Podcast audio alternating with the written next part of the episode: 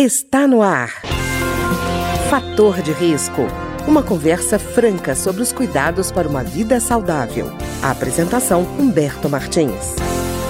Olá, no programa de hoje nós vamos conversar sobre o isolamento social e a doença mental, a relação que pode existir entre esses dois elementos. E para conversar conosco sobre esses temas, está aqui o Dr. Luan Diego Marques, que é psiquiatra. E como é que vai, Dr. Luan? Tudo tranquilo? Assim, né, nesse período, né, Humberto, ah. a gente maneja o que é possível a tentativa de se tranquilizar, né, mas na medida do possível, sim, tranquilo. Doutor Luan Diego, é o que preocupa é, não é só com a questão assim da, do isolamento social, mas os quadros de doenças psiquiátricas que há uma preocupação no aumento delas. O senhor acredita que esse aumento já está acontecendo? Humberto, infelizmente está. Né? Inclusive, tem uma pesquisa recente que foi realizada com pesquisadores do Rio de Janeiro, em parceria com pesquisadores americanos, que foi publicado na revista The Lancet, que mostrou que a ansiedade e depressão é, já teve um aumento de até 80% nesse período de pandemia. Mas é muita coisa, né? É um crescimento que é, explica, uma coisa explica a outra, né? Porque quando é uma, uma, um crescimento residual, há uma dúvida se existem outros fatores influenciando, mas nesse percentual fica categórico, né? Sem dúvida, sem dúvida, muito expressivo esses números. E, doutor Luan Diego, eu fico imaginando, por exemplo, um dos elementos do isolamento social, a pessoa se isola também por medo. E quem tem quadro de fobia, por exemplo, deve ficar numa situação bem complicada, não? É, Hoje a gente observa esse movimento de fobia, né, Humberto? Mesmo aqueles que não tinham ansiedade prévia. As pessoas que têm, já tinham um funcionamento ansioso ou com muitos medos, elas se sentem muito apavoradas. Alguns pacientes têm desenvolvido até crise de pânico e tendo prejuízos graves no seu dia a dia, perdendo o trabalho, se isolando plenamente até do seu convívio social, até por acreditar que coisas mínimas, como descer até a recepção para buscar um, um, alimento que foi solicitado por delivery, isso pode gerar uma, um risco muito elevado de contaminação. Então, tem, estão se alimentando menos, deixando de ir em mercados para comprar mantimentos. Então, para essas pessoas que já tinham a fobia como um sintoma, isso tem sido muito difícil para elas.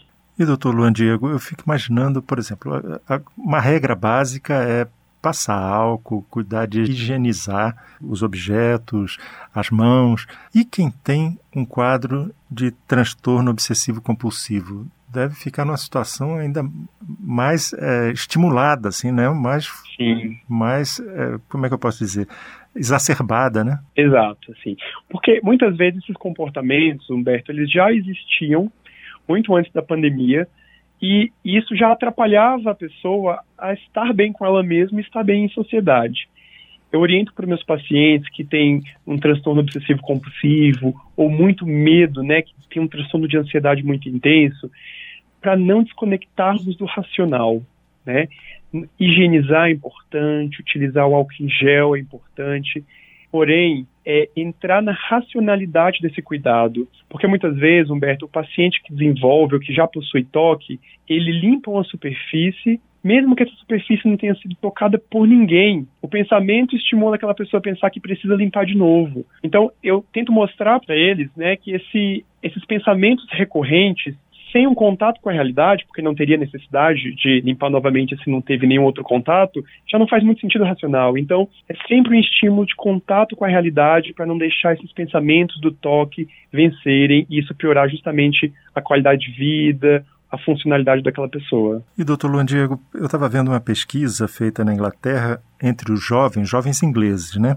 E que registrou o seguinte: um aumento de ansiedade, de problemas para dormir, de ataques de pânico e maior desejo de se automutilar. Eu não sei se isso é uma realidade brasileira, mas de qualquer forma é, preocupa, né? Preocupa, Humberto, porque em 2019 a OMS lançou um dado que nós somos um dos países mais ansiosos do planeta. Então, a personalidade o funcionamento do brasileiro já tende a ter essa ansiedade como componente. E quando estamos em isolamento, quando não temos uma rotina, porque não tenho mais aula, ou meu trabalho virou um teletrabalho, essa rotina desorganiza os nossos comportamentos diários, naquela rotina. Isso, sem dúvida, piora a nossa qualidade de sono. E não dormir bem é um fator de risco para estar mais angustiado, e isso entra num ciclo vicioso. E a automutilação, como você citou, nessa pesquisa da Inglaterra, é a ferramenta que algumas pessoas utilizam para aliviar a angústia, né? Uma, que é muito perigoso. Então, a gente sempre recomenda que, se tem tensão, se existe ansiedade, vamos construir outras ferramentas mais saudáveis de lidar com isso. Uma atividade física em casa que é possível, uma meditação, técnicas de respiração específica, conseguir conversar com pessoas que te façam bem, para justamente não precisar buscar recursos que eu chamo de disfuncionais, como automutilar, comer em excesso, né, fazer alguma coisa em excesso. E, doutor Luan Diego, no caso, por exemplo, para algumas pessoas é extremamente importante o exercício físico, a atividade física, né? E nesse momento, muita gente está sendo é, tendo essa atividade restrita. É, o senhor acha que essa falta de atividade física também colabora para que os quadros psiquiátricos aumentem em quantidade? colabora, assim, Humberto, porque a atividade física tem um papel de proteção para as nossas tensões, para a nossa ansiedade, e já temos esse dado bem documentado né, pela ciência que o nosso humor tende a melhorar com as práticas de atividade física. Então, não poder fazer isso, sem dúvida, se eu vivo uma ansiedade ou uma, uma piora da minha, da minha tristeza, uma intensificação disso, isso pode se agravar. Então, fazer atividade física nos contextos que é possível, como atividades que tem na internet, buscar algum canal que tem algum, né, hoje em dia existem as lives, né, que pode dançar em uhum. algumas delas. Então, isso eu estimulo. E um ponto muito importante é como eu citei essa questão das lives, ter muito cuidado com o uso ou até evitar o uso do álcool para as pessoas que estão passando por esse processo de angústia. O álcool ele piora a ansiedade, ele piora o humor, piora a qualidade de sono. Então evitar o álcool nesse momento para as pessoas que estão passando por esse processo de angústia muito intensa é super importante. Pois é, doutor Luan Diego, o senhor contou aí uma história que é importante, né? Eu acho que existe em algumas pessoas o comportamento de usar bebida alcoólica para se tornar mais espontâneo, para relaxar, mas isso era em momentos específicos, né? Agora ela está presa dentro de casa. O senhor vê risco de aumento do abuso de substâncias e especialmente do álcool? Eu vejo, Humberto, porque infelizmente o álcool ele é mal utilizado por um, por um grupo de pessoas como um, um remédio social. Não é incomum no consultório, quando eu recebo casos de ansiedade grave, problemas de depressão grave, ou até alcoolismo grave, essas pessoas sinalizarem que antigamente, né, estavam sem dormir e utilizaram álcool para tentar relaxar e dormir. Estavam ansiosas e utilizaram álcool para acalmar. E álcool não é remédio.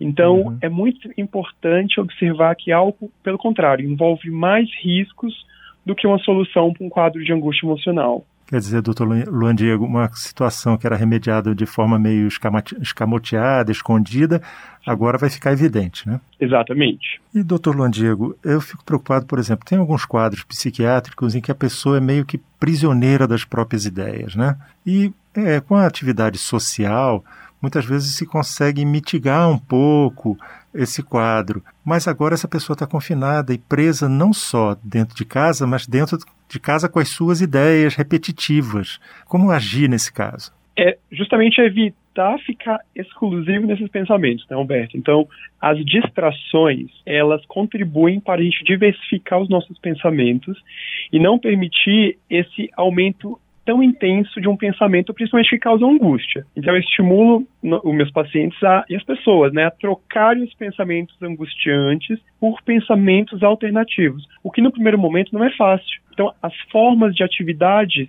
ou distrações são ferramentas iniciais que podem ser feitas. Por exemplo, ligar para uma pessoa que você gosta, ou que te faz bem, assistir um filme ou uma, um programa que é interessante, escutar uma rádio que te faz bem. Então, essas ferramentas de distração, elas permitem com que aquela pessoa não fique naquele looping, naquele círculo de pensamentos que só levam ela a sentir mais angústia. E, doutor Luan Diego, eu estava vendo uma pesquisa também na Inglaterra que eles apontaram uma curiosidade, que houve uma queda no número de consultas, mas em compensação um aumento no atendimento emergencial de quadros psiquiátricos. O senhor já percebe isso também aqui? Isso eu percebo, isso ficou muito claro para mim, Humberto, principalmente nos meses de março e abril. Mas eu acho que a queda, o que explica essa queda inicial no número de consultas, é primeiro um receio de se deslocar um consultório médico, pelos riscos envolvidos à exposição ao sair de casa. Segundo, que mesmo com a possibilidade de telemedicina, existem pessoas que não se sentem confortáveis, existem pessoas que não possuem é, liberdade ou momentos de privacidade em casa para realizar essas consultas. Só que na medida que é, essa angústia, ansiedade e a piora de alguns quadros tem acontecido, eu já tenho observado que o aumento retomou. Então, uhum. esse período de março e abril, que eu observei uma redução em unidades seja hospitalares ou ambulatoriais, eu já observo que ficou tão intenso para alguns pacientes que eles procuram as emergências ou conversam com seus médicos ou médicos ambulatoriais já para ter consulta. Então, eu observo escalonada desse processo de cuidado nessas últimas semanas.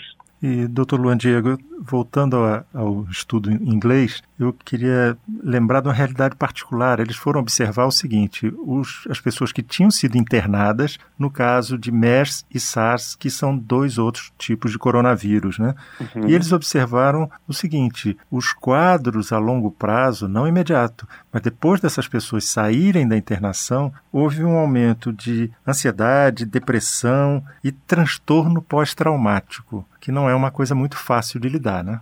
Sim, né? Tudo, tudo isso envolve esse espectro da ansiedade, assim, né, Humberto? É, estar em um hospital, primeiro que ser diagnosticado com doenças, seja SARS, né?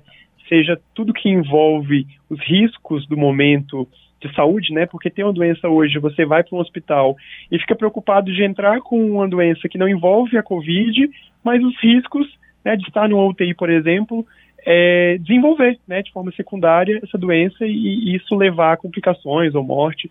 Então, ter esse medo aumenta esse risco de desenvolver transtorno de estresse pós-traumático. E é importante você falar sobre isso, porque temos que pensar no cuidado posterior. As pessoas têm passado muito tempo na UTI, né, pessoas que estão num quadro mais grave.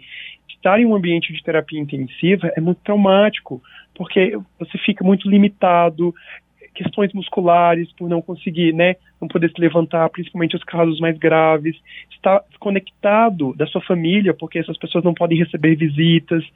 Então, o cuidado ele precisa ser humanizado até nas unidades de saúde, para que a gente não é, some outros adoecimentos posterior à melhora dessa pessoa. Tá ótimo. Eu queria agradecer então ao Dr. Luan Diego Marques, que é psiquiatra e conversou conosco sobre os quadros de doença mental durante período de isolamento social e, da, e do coronavírus. Muito obrigado, doutor Luan Diego. Obrigado, Humberto. Quero agradecer a todos também, ouvintes da rádio. O programa de hoje teve trabalhos técnicos de Ricardo Coelho. Se você tem alguma sugestão de tema ou comentário sobre o programa de hoje, basta enviar uma mensagem para o endereço eletrônico programa fator de risco, tudo junto, arroba gmail.com. Até o nosso próximo encontro.